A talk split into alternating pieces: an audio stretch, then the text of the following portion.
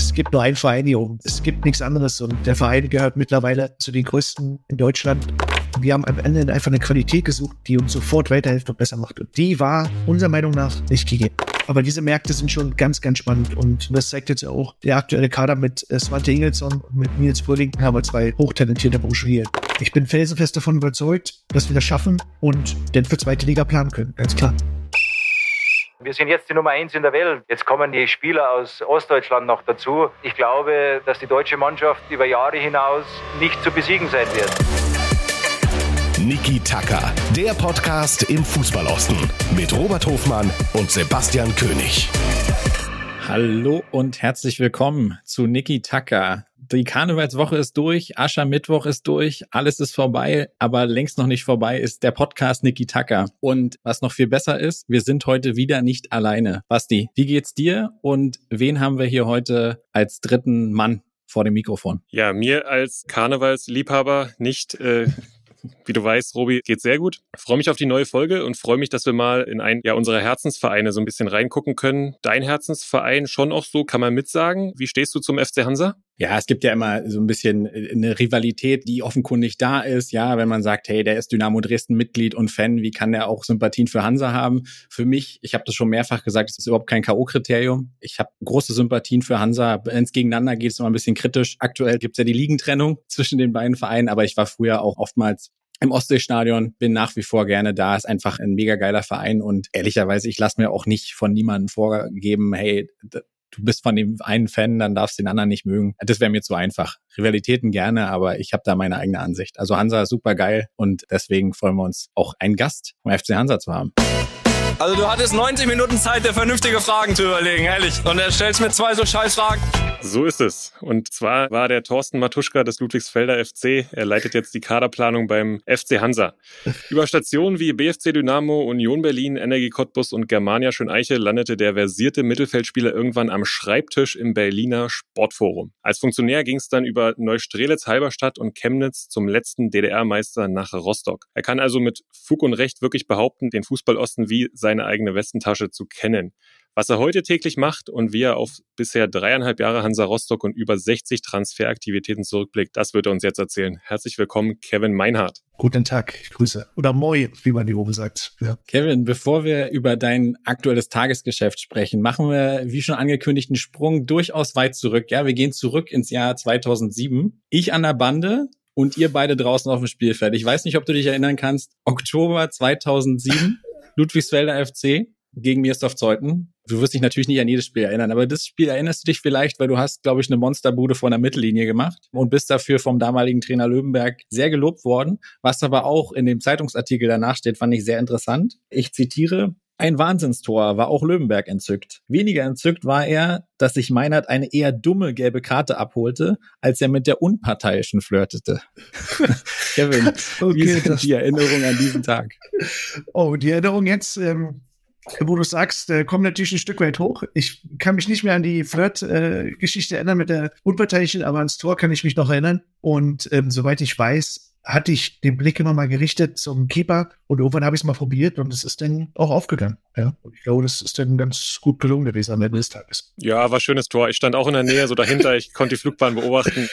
Ich glaube, es war Pokal, wenn ich mich erinnere. Ja. Wir sind eine Runde weitergekommen. Ich glaube, wir sind in dem Jahr auch ins Finale gekommen. Ja, korrekt haben gegen Babelsberg verloren leider, nach einer 1-0-Führung im Kalibkis-Stadion. Äh, Babelsberg ist in dem Jahr, glaube ich, auch aufgestiegen, aber es war eine amüsante Reise, muss ich sagen, ja. Und es ist ja immer so ein bisschen gefährlich, gegen in dem Moment unterklassige Mannschaften zu bestehen und das haben wir aber ganz gut gemacht. Das kann ich zu meinem Leidwesen damals bestätigen, ja. Genau. Da sind wir schon beim Spieler, Kevin Meinert, finde ich ganz interessant. Du hast auch ähm, beim BFC gespielt, bei Union. Wie war so der, der Jugendspieler Kevin Meinert und was waren damals auch so deine Ziele, weil es waren ja schon auch viele Vereine? Also grundsätzlich ist immer alles geprägt bei mir von viel, viel Dankbarkeit. Und ich bin nach wie vor sehr, sehr dankbar, dass ich beim BFC die Ausbildung genießen konnte und auch genossen habe. Ich glaube, das hat mich ähm, in vielen Sachen einfach auf ein sehr, sehr gutes Niveau gebracht, was mich dann zu meiner späteren Zeit immer begleitet hat. Aber grundsätzlich war der BFC oder ist der BFC heute noch mein Jugendverein und der Weg zur Union denn im nächsten Step war dahingehend, dass dort äh, Ingo weniger war und ich einfach diesen Versuch unternommen habe. Und damals war diese Rivalität natürlich schon immer da, aber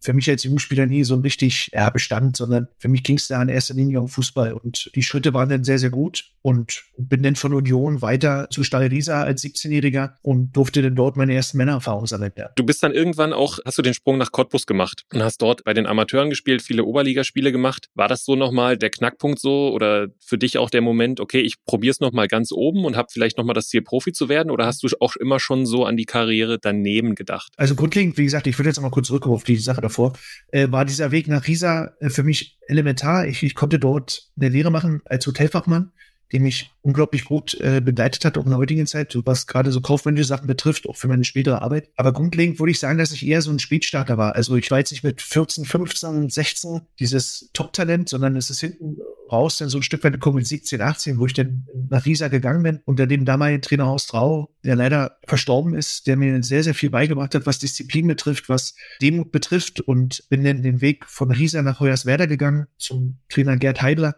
Also ich glaube, es ist alles geprägt gewesen, viel von Disziplin und von, wie ich schon gesagt habe, von Demut. Und in Hoyerswerda habe ich meinen Krempel, glaube ich, ganz gut gemacht mit 20 in einer unfassbaren, damals war es noch die, also heutige Regionalliga, dritte Liga, wie auch immer, mit Lok Leipzig, mit äh, vielen, vielen Traditionsvereinen. Und da habe ich ein bisschen auf mich aufmerksam gemacht und äh, dann kam der Anruf aus Cottbus und ich hatte mich dann zum damaligen Zeitpunkt verletzt in Hoyerswerda und Cottbus hat mich trotz Kreuzbandriss genommen und ja, das ist immer noch verbunden mit viel Dankbarkeit. Und der damalige Fitnesstrainer Duke Keller hat mich dann in die Spur gebracht und hat mir die Möglichkeit gegeben, wieder fit zu werden. Und das habe ich, glaube ich, ganz gut angenommen. Und dann habe ich auch gute Spiele gemacht bei den Amateuren und über den Weg zu den Amateuren ist es mir dann gelungen, einige Mal im Kader der Lizenzmannschaft zu sein. Und das war, glaube ich, der richtige Weg, ja. Wer war dein Trainer bei Energie? Ähm, Detlef Ulrich Thomas Köhler und ja, am Ende dann natürlich oder zwischendurch noch Hagen Rick und Eduard Geier. Das war eine spannende Zeit, muss man schon sagen, ja. Sehr cool. Dann äh, habe ich es in der Vorstellung angedeutet, ging der Weg so ein bisschen über den Ludwigsfelder FC, dann auch nochmal BFC, Schön Eiche, also durch die Oberliga. Der Vergleich mit Thorsten Matuschka, den wirst du vielleicht auch schon das eine oder andere Mal gehört haben. Mhm. Ich fand immer sehr feiner Fuß, sehr guter Techniker und immer gedanklich den meisten Spielern auf dem Platz einen Schritt voraus. Würdest du intervenieren oder? Dem kann ich nichts hinzufügen. Also wie gesagt, ich hatte einfach eine Laufbahn, viele andere hatten eine Karriere und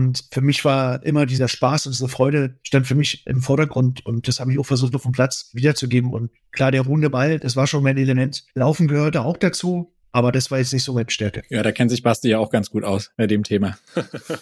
Du hast gerade gesagt, initial beim BFC gestartet, dann einige Vereine gehabt, auch einige wirklich Trainerpersönlichkeiten, hast du eben gesagt. Ein Trainer, der dich, glaube ich, auf ein bisschen eine andere Art und Weise geprägt hat, war dann ganz zum Schluss deiner Spielerkarriere äh, Volkan Uluc beim BFC er hat dich mehr oder minder dazu animiert, den ja durchaus mutigen Schritt direkt vom Spieler an den Schreibtisch zum, zum sportlichen Leiter zu werden. Beschreib doch mal, wie das war und war das für dich eigentlich sofort klar, auf jeden Fall, ich gehe eigentlich eher in die Funktionärsrichtung oder war zum Beispiel auch Trainer mal eine Option für dich? Also dieses Trainergeschäft, wie gesagt, bewundere ich, was Kreativität betrifft, was ähm, ja dieses ähm, dieses ganze drumherum, das war für mich nie ein Thema. Man muss dazu sagen, Volkan war zweimal mein Trainer. Einmal, als ich Spieler war bei BFC und einmal am Ende meiner Laufbahn bei Lok Stendal. Und für mich war irgendwann klar, dass ich einfach nicht mehr, ich sag jetzt mal, irgendwie durch die Gegend tingeln möchte, wie anderes machen, zehn Jahre lang und da irgendwie Geld mitnehme, da Geld mitnehme, sondern ich hatte mich dann relativ zeitig schon, ich komme aus einer Sportfamilie, mit diesem Thema Fußball beschäftigt. Und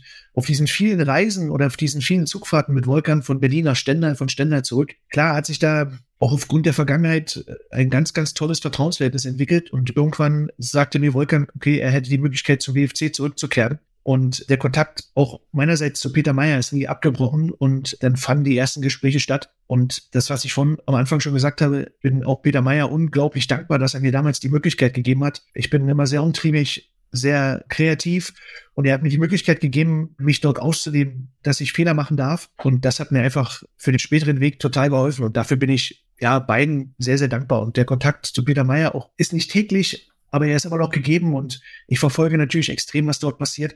Aber der Dank gilt natürlich sowohl Volkan als auch Peter, dass er mir das Vertrauen geschenkt hat. Ganz klar. Kevin, du bist dann über die Station Chemnitz und Halberstadt nach Rostock gekommen. Bevor wir jetzt gleich darüber sprechen wollen, wie jetzt eigentlich so dein täglicher Ablauf aussieht und was so die Aufgaben vielleicht sind, wie wichtig waren denn diese Erfahrungen ob BFC, CFC oder auch bei der Germania zum Lernen für den heutigen Job? Also das ist die Grundlage für alles. Also es hätte mir, glaube ich, nichts gebracht, wenn ich von heute auf morgen, ich sage jetzt mal, in die zweite Liga oder Bundesliga gegangen wäre, weil dann wäre ich auch schnell wieder weg gewesen. Das war elementar für mich, dass ich alles von unten, von der Pike aufklärt habe, vom BFC über Neustrelitz, über Halberstadt, über Chemnitz und jetzt Rostock. Und am Ende bin ich auch stolz darauf, dass alles von Erfolg geprägt war. Also sprich, überall, wo ich war, glaube ich, habe ich was hinterlassen und ich kann überall gerne zurückkehren. Schön, dass du Pike schon angesprochen hast. Das ist ein wunderbarer Übergang zu deinem heutigen Job. Ja. Kevin, beschreib uns und den Leuten da draußen nochmal, was du eigentlich tagtäglich machst. Also was hat deine Funktion inne und wie funktioniert das auch in dem Gespann zusammen mit Martin Piekenhagen und vielleicht auch jetzt zusammen mit dem Trainer Patrick Glöckner? Also grundlegend, das ist erstmal keine One-Man-Show. Also das ist gegeben von vielen, vielen Leuten, die bei uns sind. Martin Piekenhagen ist mein Chef, ja. Sensationeller Mensch,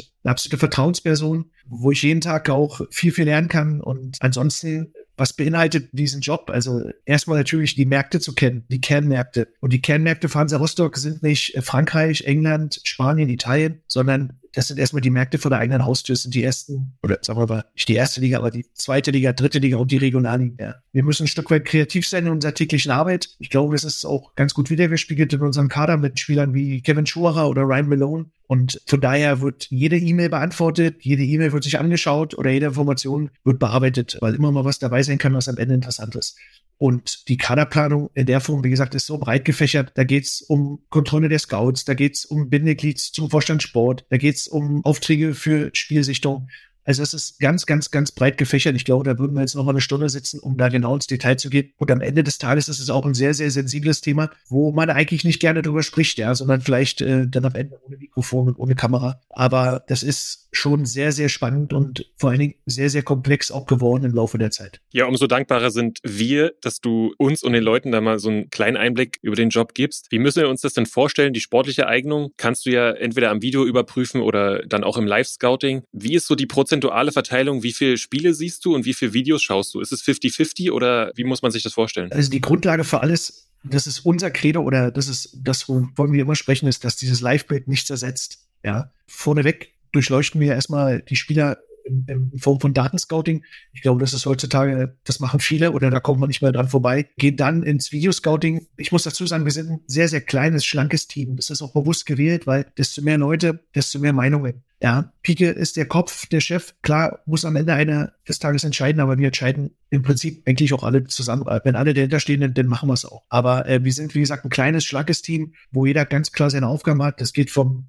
Koordinator-Scouting über den Chef-Scout bis hin zum Kaderplaner und natürlich, wie das jeder andere Verein auch macht, in der ersten, zweiten Bundesliga mit Scouts auf Minijob-Basis, ja, die durch die Gegend fahren, die fleißig sind und Informationen sammeln und sich am Ende des Tages natürlich auch die Spieler anschauen. Aber die Grundlage ist erstmal die Filterung der Spieler beziehungsweise das Videoscouting und wenn das so ein Stück weit übereinstimmt, dann fahren sie raus und gucken sich den Spieler nochmal live an und dann am Ende zu sagen, okay, das passt, das passt nicht. Und selbst einmal live ist zu wenig. Wir haben nochmal diese Range, dass wir sagen, mindestens dreimal, dass wir eine Mehrzahl haben an Überzeugung, sprich eine zwei zu eins Situation oder ja, genau. Du hast schon eben über Märkte und eure Philosophie so ein bisschen gesprochen. Ne? Hast gesagt, ja. ihr, ihr guckt eigentlich vorrangig vor der Haustür. Ja denke an so die frühen 2000er Hansa und Bundesliga-Zeiten und so, da hat man natürlich auch viel in Skandinavien gescoutet. Inwiefern ist der ausländische Markt unabhängig von Skandinavien jetzt eigentlich noch auf eurem Radar oder ist das eher sekundär? Das, das ist für uns auch elementar. Als ich hergekommen bin, das war mit das Erste, dass das wieder auferlebt werden sollte. Das geht dabei um einfach diese Art und Weise, wie die skandinavischen Spieler sind, die sind fleißig, die sind top ausgebildet, die lernen schnell Deutsch. Also es hat damit ganz, ganz viel dafür gesprochen, diese Mauer wieder einzureißen. Und nachdem wir dann in Richtung zweiter Liga waren, haben wir uns natürlich intensiv damit beschäftigt und diese Märkte gehören, also dafür bin ich verantwortlich, unter anderem für Schweden, Dänemark und Norwegen. Finnland ist so ein Stück weit raus, weil es gibt nicht so viele interessante finnische Mannschaften aus JK Helsinki, aber diese Märkte sind schon ganz, ganz spannend und damit beschäftigen wir uns ganz, ganz intensiv. Und das zeigt jetzt auch der aktuelle Kader mit äh, Svante Ingelsson und mit Nils Fröhling. Ja, muss ich sagen, haben wir zwei hochtalentierte Burschen hier, die mit Sicherheit ihren Weg gehen mit uns oder über uns. Wenn wir jetzt mal so einen Transfer durchgehen, ihr habt euch dafür entschieden, Videoscouting hat euch überzeugt, Live-Scouting hat euch überzeugt, dann sind wir jetzt natürlich auch in einer Generation, die anders ist als vielleicht noch früher. Wie überprüft man denn heutzutage, wie kann man sich das vorstellen, so eine charakterliche Passung? Schaut man sich da Instagram und TikTok an, bevor man die einlädt? Weil es wird ja, überall reden ja auch immer, ja, es muss in der Kabine stimmen und der Spieler passt charakterlich zu uns. Wie überprüfe ich das denn eigentlich? Wie du schon sagst, ich glaube, dass diese weichen Faktoren elementar sind und da ist für uns immer wichtig, egal was ist, dass wir dieses persönliche Gespräch vor Ort haben. Und das eine sind, wie gesagt, die Spiele, die wir gesehen haben, wo wir vielleicht überzeugt sind vom Spieler. Aber wenn der Junge bei uns sitzt und wir am Ende des Tages vielleicht kein gutes Gefühl haben, was auch schon vorkam, dann würden wir da nicht hinterstehen und würden diesen Transfer auch nicht machen, sondern wir müssen alle davon überzeugt sein. Und das kriegst du natürlich am besten aus in einem persönlichen Gespräch. Und wir laden jeden nach Rostock ein und damit jeder das auch sieht, was wir zu bieten haben. Und wenn derjenige nicht kommen möchte, ja, dann ist er davon nicht überzeugt. Aber ich glaube, mittlerweile haben wir eine sehr, sehr große Strahlkraft und eine sehr gute Reichweite, dass wir dort auf diesem Weg auch auf einem guten Weg sind, nicht mehr ganz so viel Überzeugungsarbeit zu leisten vom Club her, sondern dass wir einfach nur noch gucken müssen, dass die Faktoren mit Spieler stimmen. Und dann sollte der Transfer auch möglich sein. Sagen wir mal, das Wintertransferfenster ist in den allermeisten Märkten durch. Hansa steht aktuell ja ganz okay da, aber wir sind uns, glaube ich, alle einig, dass die zweite Liga ja unfassbar eng ist. Ja, also da kann in alle möglichen Richtungen noch alles passieren. Und dann spricht man ja bei Vereinen wie Hansa immer logischerweise von zweigleisiger Planung. Wie kommt das Ganze dann bei euch zum Tragen? Also jeder Verein möchte natürlich so früh wie möglich Planungssicherheit haben. Aber wenn ich mir die zweite Liga angucke und wie eng die ist, wird es wahrscheinlich schwer, frühzeitig Planungssicherheit zu haben. Also wie geht ihr damit um? Absolut. Also das wussten wir, dass wir ein absoluter Wackelkandidat sind. Das ist einfach so. Ja, wir sind noch lange nicht über Berg. Das erste Jahr war wirklich gut gemeistert, auch gute Entscheidungen getroffen. Im zweiten Jahr ist es ähnlich, also wir gehört zu den Wackelkandidaten und dementsprechend fällt auch die Planung aus. Also wir sind da auch demütig genug und wissen, dass das bis zum Schluss geht. Klar wäre ich mich jetzt nicht dagegen, wenn wir die nächsten vier Spiele gewinnen und ich hätte Planungssicherheit. Und es wäre schön, wenn ich 30 Punkte auf dem Konto hätte, aber das ist nicht gegeben. Also bin ich sicherlich in der Nahrungskette so ein Stück weit hinten dran und andere Vereine, die Planungssicherheit haben, die kriegen wahrscheinlich eher einen Zuschlag für einen Spieler, als ich ihn jetzt bekommen würde, ja, in meiner Situation. Aber ich bin felsenfest davon überzeugt, dass wir das schaffen und denn für zweite Liga planen können, ganz klar. Genau, das haben wir auch in unseren Saisonprognosen festgehalten und drücken dafür sicherlich alle Daumen. Dankeschön. Robi hat das Transferfenster angesprochen. Wir haben auch so ein paar Transfers mal der Ostvereine. Da haben wir mal draufgeschaut. Beim FC Hansa waren wir da relativ schnell durch. Wie sind denn die Überlegungen gewesen und warum hat Hansa im Winter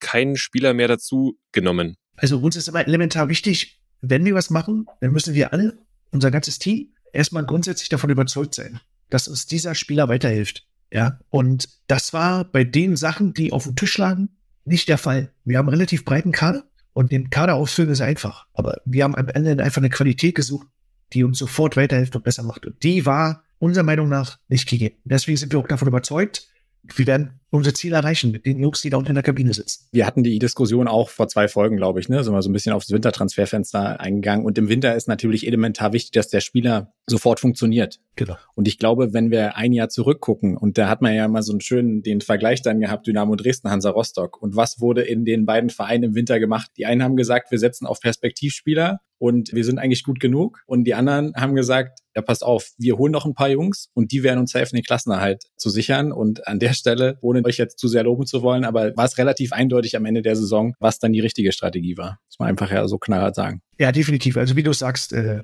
Obi, das wichtig ist, dass der Junge kommt und nicht ein halbes Jahr Eingewöhnungszeit braucht. Wenn, dann reden wir vielleicht von einem Leihspieler, der, der wieder zurückgeht. Das, das hätte sofort funktionieren müssen.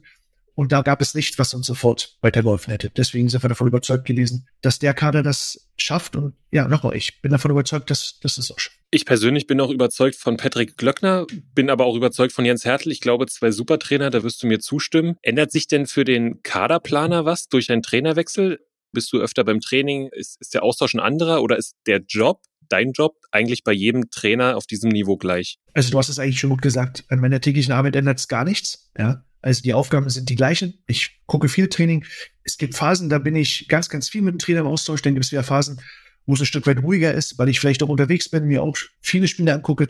Aber grundsätzlich die Arbeit, an der Arbeit ändert es gar nicht. Also im Gegenteil, sind zwei hervorragende Trainer. Mit Jens war es eine mega geile Zeit. Ganz, ganz toller Trainer, toller Mensch und ja, dementsprechend ändert es nichts an der Arbeit der neue Trainer oder also ist ja man kann ja immer noch davon sprechen, glaube ich, Patrick Löckner. Ja. Ich glaube, ihr habt sogar eine kleine Schnittmenge noch in Chemnitz gehabt, ne? Also du warst quasi schon mehr oder minder auf dem Weg nach Rostock und dann wurde Patrick Löckner in Chemnitz vorgestellt. Habt ihr damals noch Berührungspunkte gehabt oder war das gar nicht der Fall?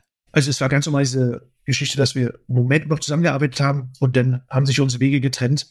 Klar kann ich so ein Stück weit eins, zwei Wochen so seine Art, aber so diesen täglichen Arbeitsprozess, den hat man verfolgt durch andere, wo man sich mal eine Info eingeholt hat. Aber wir hatten wenig Berührungspunkte zum damaligen Zeitpunkt in Chemnitz, weil ich ja dann, wie gesagt, nach Rostock bin und der Fokus dann natürlich klar bei Hansa lag und Jens Hertel war dann hier und die Arbeit war auch toll und war ein super Vertrauensverhältnis und war ein sehr angenehmes Arbeiten mit Jens, muss man sagen.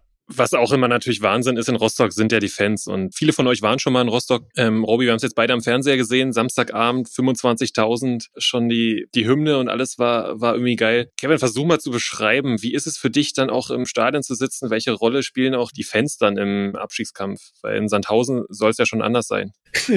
ja, das stimmt. Äh, obwohl man Respekt sagen muss, Sandhausen spielt, weiß nicht, zehn Jahre zweite Liga. Würde ich jetzt auch unterschreiben.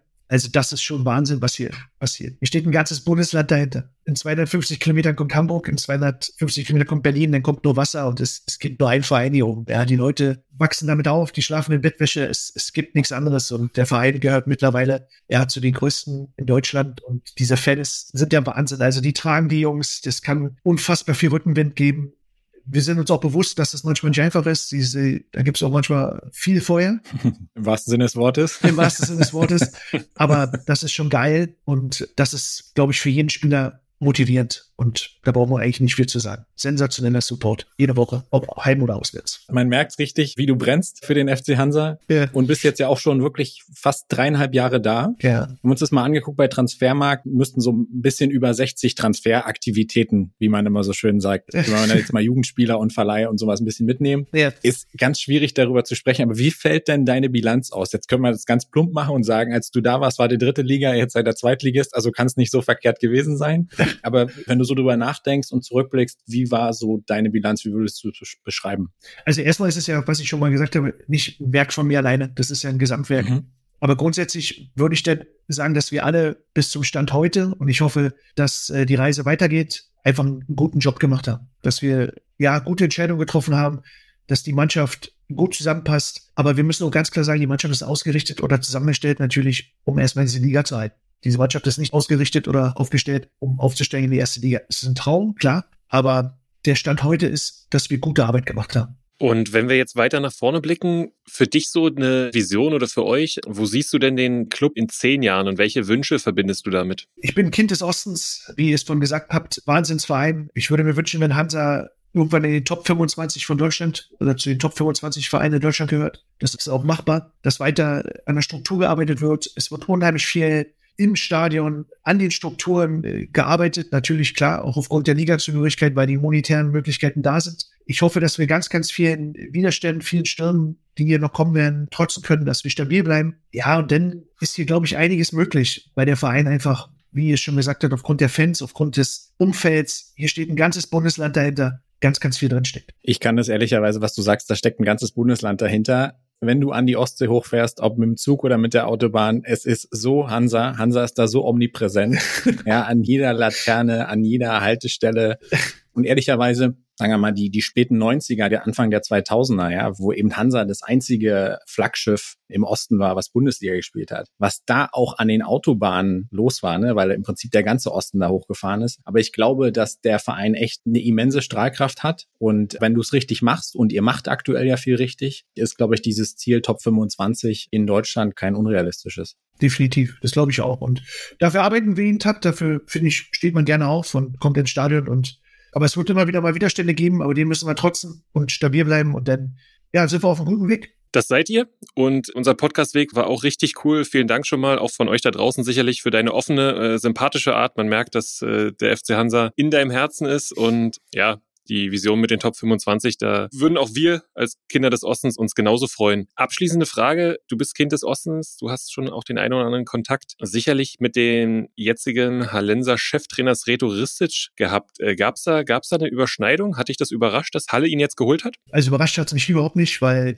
auch da, wie ich schon wahrscheinlich 25 Mal gesagt habe, viel, viel Dankbarkeit. Ich habe mit Reto zusammengearbeitet in, in Chemnitz und der hat mir sehr, sehr viel beigebracht. Ich durfte sehr, sehr viel lernen. Ich bin absolut davon überzeugt, dass sein Weg weitergeht und ich bin auch davon überzeugt, dass er die richtigen Hebelknöpfe drückt in Halle. Das hat man jetzt schon am Montag gesehen. Stabile Abwehr, gutes Fundament, um am Ende auch hat die Ziele zu erreichen, die Klasse zu halten. Aber überrascht hat's mich nicht, weil ich einfach von Zreto 100% überzeugt bin. Und ein Scout oder jemand in deiner Funktion profitiert natürlich auch von einem Netzwerk. Ja. Wie eng sind denn deine Drähte noch zu deinen ehemaligen Vereinen eigentlich? Also hast du noch einen engen Draht, sagen wir mal, nach Halberstadt oder Neustrelitz oder? Also ich finde, das ist immer so der Ursprung, über was wir vorhin schon gesprochen haben. Das ist nie, nie verloren gegangen, auch wenn das natürlich schwierig ist. Der Tag hat nur 24 Stunden und man kann nicht jeden Tag irgendwie, ja, mit jedem telefonieren. Aber der Kontakt ist immer geblieben, ob man kennt Schritt klar zum BFC. Das, das möchte ich auch gar nicht abreißen lassen, weil ich finde, das prägt mich ja auch und da habe ich angefangen und dafür stehe ich ja dann irgendwo auch und dementsprechend will ich es auch gar nicht abreißen lassen, obwohl man sich halt nicht jede Woche oder jeden Tag hört, das ist auch klar. Aber ich glaube, vom Gefühl, dass ich überall gern gesehener Gast bin und mich da niemand vom Hof jagt. Wenn ich nur das Gespräch nehme, was die jetzt hier die letzten Minuten haben, kann ich mir das beim besten Willen nicht vorstellen, Kevin, dass dich jemand vom Hof jagt. Nee, aber würde mich auch schwer. ah, darum sind solche Spiele ganz gut auch mal, dass du wieder mit beiden Boden total sauber bist. Ja, Kevin, zum Abschluss unsere Gäste sollen immer noch mal kurz die Möglichkeit bekommen, unüberlegte Antworten zu geben, die dann aber doch spannend sind für euch da draußen. Das heißt, wir stellen dir fünf kurze Thesen oder Fragen mit der Bitte um schnelle Antwort. Robi, Numero uno. Dein bester Trainer deiner Karriere. Oh Gott, oh Gott, oh Gott. Ja, Horst Haut und, und Gerd Heiler haben mich geprägt. Das schönste Stadion der zweiten Liga außer dem Ostseestadion? HSV. Aktuell sehr viel in Diskussion, aber ich stelle die Frage trotzdem, wer ist für dich der beste Schiedsrichter in Deutschland? Dennis Eitekin. Wer ist 2028 Bundestrainer in Deutschland? Julian Nagelsmann. Oh, interessant. Wer war für dich der Wintertransfer 2022-23, der beste Wintertransfer und zwar weltweit? Hm. Das ist gar nicht so einfach, aber Michael Mudrik von Shakhtar Donetsk zu Chelsea. Finde ich ganz spannend, weil äh, wir haben letztes Jahr Danilo Sicker gehabt von Schachtja. Und ich habe ihn jetzt im Trainingslager getroffen und deswegen ist mal eine Verbindung da und den Jungen finde ich schon sehr, sehr spannend. Ja, der war auch sehr, sehr lange beim FC Arsenal im Gespräch. Ich hätte ihn ehrlicherweise dort lieber gesehen. Ja. Aber im Endeffekt war dann, glaube ich, die große Schatulle beim FC Chelsea vielleicht noch ein bisschen größer. Unter Umständen war das so. Die ist riesig.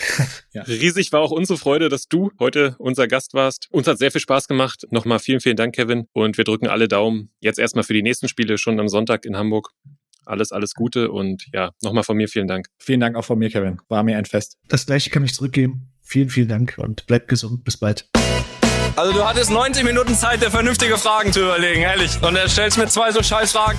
Ja, Robi, ich weiß nicht, wie es bei dir war, aber mich hat er komplett abgeholt. Also wahnsinnig sympathisch, wahnsinnig offen, du spürst die Energie, also. Exakt so. Wahnsinnig bodenständiger Mensch, sehr sympathisch und der hat aber richtig Power. Du merkst, der hat richtig Bock, der ist neugierig, der möchte Dinge verstehen, ist, glaube ich, ein harter Arbeiter und die dreieinhalb Jahre bei Hansa, also ich glaube, es ist sogar, also es ist definitiv seine längste Station und bisher gibt ihm der Erfolg absolut recht.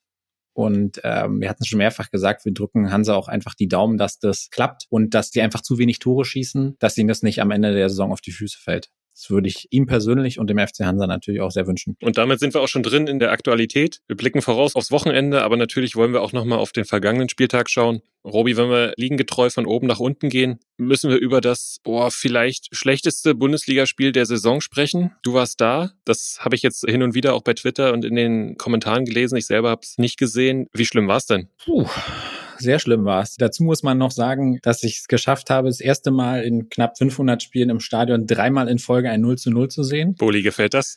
Genau, ich war erst bei Sparta Rotterdam und dann, wie gesagt, zweimal Union, zweimal 0-0. Und man muss dazu sagen, dass das Spiel am, am Sonntag gegen Schalke wahrscheinlich der schwächste Auftritt von Union dieses Jahr zu Hause war. Es war aber ehrlicherweise auch ein bisschen vorprogrammiert. Also wer bei der Konstellation Union Schalke ein Fußballfest erwartet, der kennt sich, glaube ich, wenig im Fußballbusiness aus, weil im Prinzip war es so, dass Schalke nicht kann und Union kann oftmals kein Ballbesitz. So und Union hatte ungewöhnlich viel Ballbesitz und offensichtlich, das hat ja Urs Fischer danach auch im Interview gesagt, an der einen oder anderen Stelle nicht mutig genug gewesen, um dann auch mal was zu erzwingen. Also es war schon arg schwierig zum Zugucken. Ja, aber es ist ja trotzdem irgendwie gefühlt auch nichts passiert. Jetzt haben sie einen Punkt geholt, zu Null gespielt, sicherlich einige Kräfte auch geschont, deswegen hat er auch viel rotiert. Trotzdem Union wieder vier Kilometer mehr gelaufen, aber ich glaube, die spannende Statistik ist, dass sie wirklich mehr Ballbesitz hatten als der Gegner, was in den seltensten Fällen passiert. Aber jetzt haben wir am Sonntag ja ein echtes Spitzenspiel. Bayern München gegen Union Berlin. Das ist ja auch schon irgendwie wieder surreal, dass das jetzt gefühlt der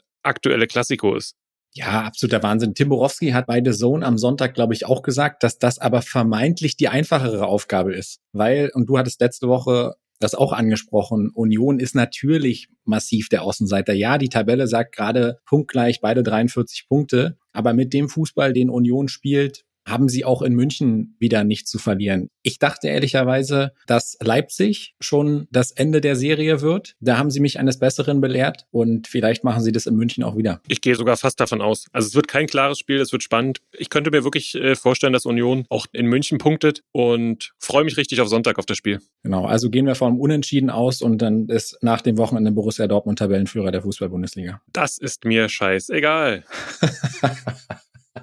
Was mir aber nicht scheißegal ist, ist, dass der FCM verloren hat. Und wir sehen es auch, Trainerverlängerung, Vertrauen etc. kommen trotzdem relativ schleppend in Gang. Zweite Liga jetzt in Nürnberg und Sandhausen haben sie schon die Nerven verloren. Über den FC Hansa haben wir gesprochen. Dementsprechend nochmal ein Take zum FCM von dir, Robi. Ja, bisschen ärgerlich. Man muss sagen, unterm Strich gewinnt St. Pauli, die äh, eben auch unter dem neuen Trainer eine sehr, sehr gute Serie gestartet haben. Die gewinnen am Ende des Tages sicherlich verdient. Dadurch, dass die beiden Tore für St. Pauli aber spät fallen und Magdeburg zum einen durch ein sehr, sehr schönes Tor von Artig führt und dann dicke Chancen hat, das 2-0 auch zu machen, unter anderem von Constanios, ist es dann am Ende des Tages ärgerlich, und was auch ärgerlich ist, es ist halt mal wieder eine Heimniederlage. Ja, Magdeburg ist und bleibt Tabellenletzter einer Heimtabelle. Wir hatten das schon manchmal thematisiert. Mit Abstand. Ja, mit Abstand. Einfach ärgerlich, wenn du dir anguckst, wie viel Wucht da auch erzeugt werden kann eigentlich in Magdeburg. Aber ja, vielleicht ist St. Pauli nicht zwingend in der aktuellen Form der Gegner, den du schlagen musst. Aber klar, irgendwann muss auch der FCM dann wieder die Punkte einfahren. Ja, und die Wucht werden sie am Sonntag jetzt wieder haben. Spielen in Hannover und angekündigt haben sich bis zu 10.000 FCM-Fans. Sicherlich wird das eine Bundesliga-Atmosphäre dann in Hannover bei dem Spiel. Bin ich sehr gespannt, freue ich mich sehr drauf. Aber sie sind zum Punkten verdammt, da sind wir uns einig. Robi, wenn wir in Liga 3 gucken, muss man sagen, ein Ristic gutes Spiel vom HFC am Montag? Nee, genau so. Gewinnen 1 zu 0 in einem ganz, ganz wichtigen Spiel gegen Oldenburg in Hannover. Es war mal wieder, man muss es leider sagen, eine Art Geisterspiel. Also, boah, diese Auflagen für die Stadien, das muss einfach aufhören, dass die kleinen Vereine in die großen Schüsseln müssen, wo sie nicht hingehören. Das, also rein aus Fansicht, ja, das ist einfach eine ziemlich ätzende Nummer. Aber zurück zum Spiel. Erster Sieg 2023, erstes Spiel, erster Sieg unter Ristic. Für mich war es so ein bisschen das Spiel der dämlichen Foulspiele.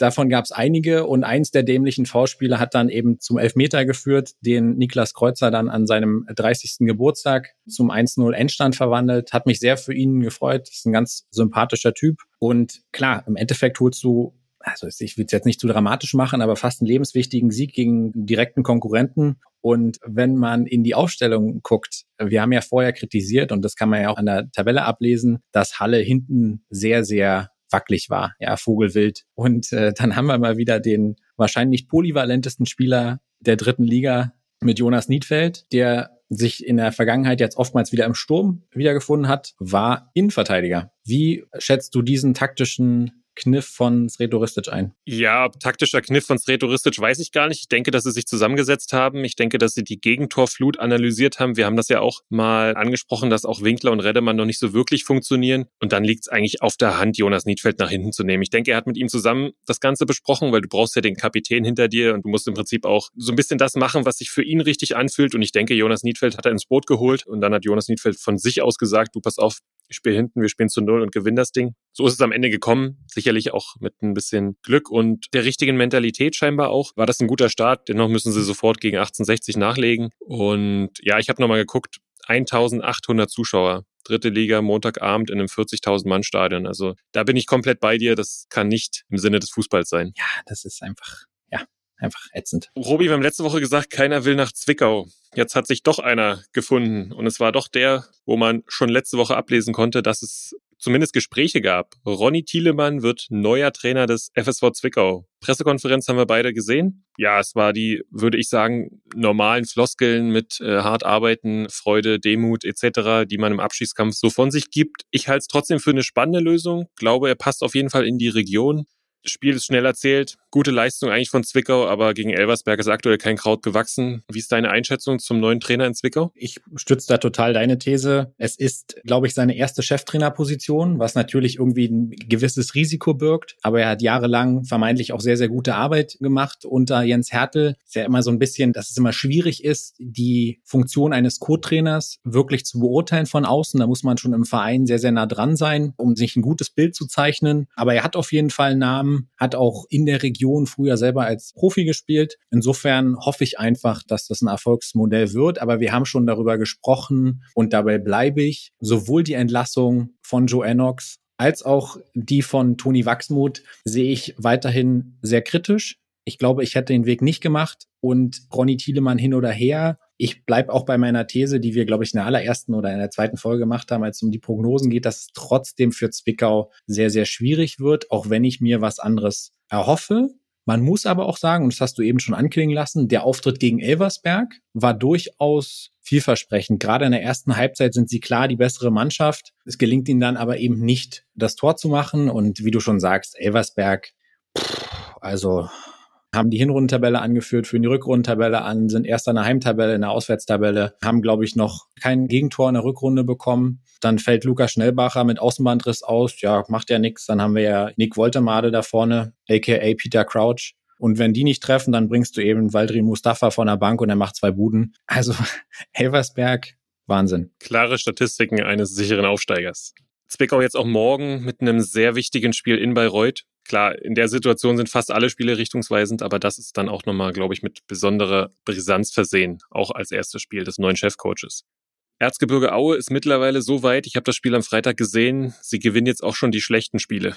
Muss man sagen, dann auch lange in Überzahl, haben sie kein gutes Spiel gemacht, aber trotzdem gewonnen und sind wir ähnlich wie beim FCM in der Situation, aktuell helfen nur Siege und aktuell holt Aue nur Siege. War ein sehr kurzweiliges Spiel, ehrlicherweise, zum Auftakt des 23. Spieltags. Ganz klar, wie du sagst, Wiesbaden eigentlich die bessere Mannschaft, aber es war ja das 300. Spiel von Pavel Dotschew und dann hat sich Gülejem gedacht, da möchte ich nicht mit leeren Händen kommen und äh, man hat sich dann in der 13 Minute für eine relativ sinnfreie Notbremse entschieden. So und wie gesagt, wen Wiesbaden lange in Unterzahl, trotzdem die bessere Mannschaft, aber man muss dann auch sagen, wie sie es dann machen und wir haben die Offensivkraft von Aue und die Unterschiedsspieler schon gelobt und das war auch jetzt hier wieder sinnbildlich. Ne? Du gehst durch ein Traumtor von Chikora in Führung, hast dann eigentlich sehr, sehr viel Glück und Martin Mendel, dass du nicht den Ausgleich fängst und machst dann in der, ich glaube in der 65. zum perfekten Zeitpunkt des 0-2 durch Jonic. Also ja, die haben jetzt auch das nötige Spielglück, was sie in der Hinrunde vielleicht nicht hatten. Ja, wo ich der Meinung immer bin, das musst du dir erarbeiten. Der Fußballgott sieht am Ende alles und wird es auf Strecke dann auch belohnen oder bestrafen.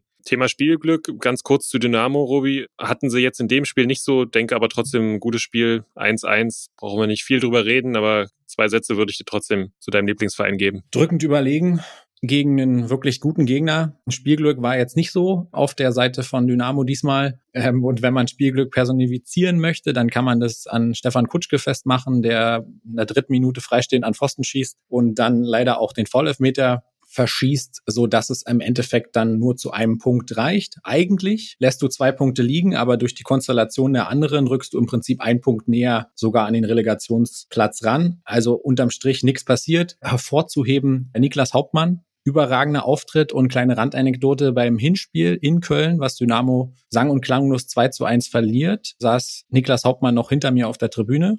Und jetzt spielt er eben eine sehr, sehr gute Rolle und kann, glaube ich, noch ein ganz, ganz wichtiger Faktor werden für die restliche Saison. Und wir haben eben schon über Elversberg gesprochen. Dynamo mit der vermeintlich schwierigsten Aufgabe, die man aktuell haben kann, am Sonntag in Elversberg. Ja, Robby, wir haben es jetzt auch beim Spiel Oldenburg gegen Halle, Schiedsrichternote 5, generell viele Diskussionen am Wochenende. Klar, auch in der Bundesliga dann Upamecano Player, wo ich eine klare Meinung habe. Aber auch jetzt in der Regionalliga, ob wir sagen Meuselwitz, Erfurt, Jena, gab es viele windige, komische Entscheidungen, überall irgendwie Diskussionen. Findest du, es nimmt Überhand? Wie, wie siehst du die Schiedsrichterdiskussion? Boah, das ist eine sehr breite Diskussion. Also zum einen, und das habe ich schon manchmal bekräftigt, eine Fehlentscheidung mehr in der dritten Liga äh, oder auch in der Regionalliga ist mir tausend tausendmal lieber als dieser unsäglich VRR in der Bundesliga. Da bin ich sehr, sehr klar in meiner Meinung und es hat auch gar nichts mit ewig gestrig zu tun, sondern niemand hat nach dem VRR gefragt. Also es ist nicht so, dass irgendwie dass es eine große Revolte gab, die gesagt hat, der Fußballsport ist so unfassbar unfair. Wir brauchen auf jeden Fall den VAR. Und dann ist er in der Umsetzung einfach furchtbar. Aber zurück zu der Kritik in der dritten Liga und auch in der Regionalliga. Ja, es ballt sich jetzt gerade ein bisschen. Man muss aber auch sagen, also das gibt ja auch einen Grund, warum diese Schiedsrichter in Anführungsstrichen nur Regionalliga pfeifen, weil sie entweder nicht gut oder noch nicht gut genug sind für höhere Aufgaben. Und da wird natürlich auch viel aus der Emotion heraus reagiert. Beim BRK war man zum Beispiel sehr, sehr wild und aufgeregt, was vermeintliche Fehlentscheidungen angeht und hat das auch kundgetan. Da ist auch der Schiedsrichter quasi via Social Media ein Stück weit angegangen worden. Da muss man, glaube ich, ein bisschen aufpassen. Und ob sich da jetzt eine Tendenz abzeichnet, muss man gucken. Ja, da bin ich komplett bei dir. Vierte Liga hast du einfach auch viertklassige Schiedsrichter die ja für ihr Niveau trotzdem auch richtig gute Leistungen dann abliefern. Aber dass Fehler passieren, hat dann genau die Auswirkung. Klar waren es jetzt mal ein paar gröbere. In Erfurt gab es am Dienstag ein ziemlich brutales Foul, was eine klare rote Karte ist, plus danach ein Tor, was ihnen weggepfiffen wird. Super ärgerlich und am Ende entscheidet das dann sicherlich auch über den, über den weiteren Saisonverlauf. Aber mit diesen Fehlern sage ich, musst du leben und an dem arbeiten, was du beeinflussen kannst. Und ja, ich denke, dieses über Schiedsrichter hergeziehe,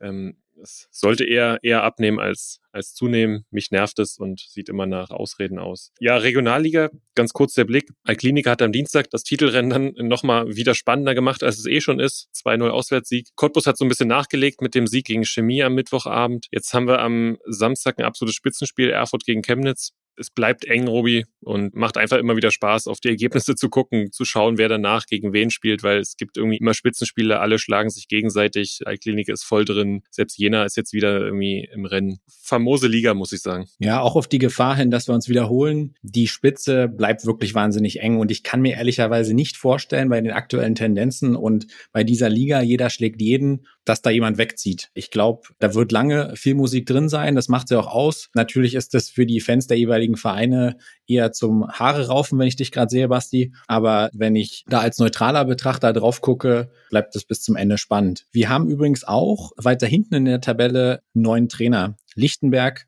hat Rudi Raab verpflichtet. Klingt wie eine Happy Hippo Figur, ist aber, glaube ich, ein ganz guter Mann. Kennst du Rudi Raab vom, vom Berliner Verband? Könnte auch von Benjamin Blümchen sein. so, wenn ich, den Namen nähe. Kenne ich nicht, hatten äh, noch keine Berührungspunkte auch seine Union-Zeit, war ja U17-Trainer bei Union, war vor meiner Zeit als U17-Trainer in Cottbus, also kann ich nicht zu sagen, denke aber, dass auch Lichtenberg mit dieser Entscheidung zweigleisig planen wird. Ja, für den eventuellen Abstieg ist, ja, aber halte ich für eine innovative, gute Lösung, irgendwie passend zum Verein in Lichtenberg. Robi, was war denn sonst noch so los? Kein Bier, keine Dusche, aber danach ein Rotkäppchensekt. Ja, wie immer einiges los, was mich ein bisschen zum Schmunzeln gebracht hat und was auch sehr, sehr unterschiedliche Reaktionen hervorgerufen hat. Herr Kollege Jonic, ja gerade absolut im Auftrieb, spielt genauso eine starke Rückrunde bisher wie Aue insgesamt, ist nach dem Spiel am Freitag gefragt worden, ob er denn Spaß dabei hätte und ob es nicht gerade furchtbar viel Spaß macht. Und seine Antwort war sehr, sehr interessant, weil er gesagt hat, ja, sorry, Spaß hin oder her, aber es ist nun mal mein Job. Und da muss ich natürlich sofort an Rudi Völler denken, der damals zu Marcel Jansen gesagt hat, als er mit 29 Jahren die Karriere beendet hat, er hat den Fußball nie geliebt. Basti, hat Antonio Jonjic den Fußball nie geliebt? Ich glaube, er hat nur die Frage falsch verstanden. Wer auf jeden Fall auch die Frage nicht verstanden hat, waren, glaube ich, die Jena-Fans. Im wohlgemerkt sehr schönen neuen Stadion. Ist noch nicht ganz fertig, aber sieht auf jeden Fall cool aus, das Ernst-Abbe-Sportfeld. Die BFC-Fans auf ihrer Seite haben Pyrotechnik gezündet und dann gab es eine komische Eckballentscheidung und aus dem Jena-Fanblock kamen auf einmal Möhrenstücke. Ja, die haben dann Karotten quasi aufs Spielfeld geworfen. Sehr innovative Art und Weise, seinen Frust auszudrücken, aber auf jeden Fall spannend. Nimm mal lieber die Möhrchen, haben sie sich zu Herzen genommen und damit aber ihre Mannschaft scheinbar unterstützt. Interessant. Ich finde auch, wenn man da in Jena auch den Biotrend jetzt mitmacht, vielleicht sehen wir das in Zukunft ja häufiger. Die vegane Pyrotechnik. So, Robi, in diesem Sinne, lass es uns wagen und hineinstürzen ins Fußballwochenende. Genau, und von veganer Pyrotechnik freuen wir uns natürlich auch über ein Feuerwerk in unserem E-Mail-Postfach. Also ihr könnt uns unter nikitaka.web.de erreichen oder Niki Tucker findet ihr natürlich auch bei Instagram. Ihr könnt uns auch gerne dem Medium entsprechend Sprachnachrichten schicken. Also wir freuen uns über jegliche Form von Input, haben uns auch über die zahlreiche Interaktion zum Thema Hymnen gefreut. Und ja, ihr habt es gemerkt, da brennen wir für. Und es gab natürlich viele überregionale Geschichten, die man auch kennt. Ja, Darmstadt und Lilien und Schwarz und Weiß wie Schnee von der Eintracht. Es gab aber auch zwei Hymnen, die uns durchaus gefreut haben, die hier unmittelbar aus unserer Region kommen, von den Vereinen, die wir vielleicht nicht jeden Tag so im Fokus haben. Wir fangen mit der einen an, Basti, wo du auch einen gewissen Bezug dazu hast.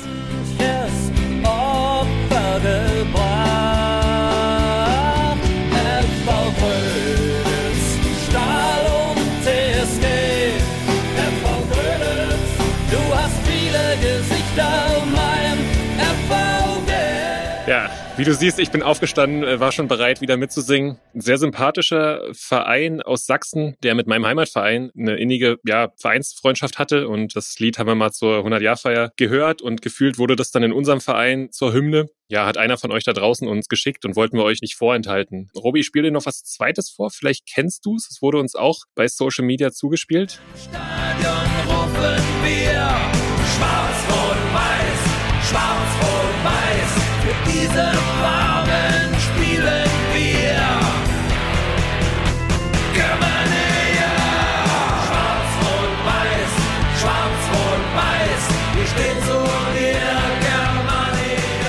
Germania. Ja, Germania Halberstadt hat uns auch erreicht. Also schönen Gruß nach Halberstadt in Richtung Friedensstadion. Auch eine ganz schöne Hymne, habe ich auch, glaube ich, selber schon mal gehört. Vor ein paar Jahren war Union da im Pokal. Also ja, und wir freuen uns sehr, dass unser Podcast ligaübergreifend da draußen ankommt und wollen uns damit auch bei euch verabschieden, wünschen euch ein sportliches Fußballwochenende und verabschieden uns mit einem wie immer maximal unsynchronen Sport frei. frei.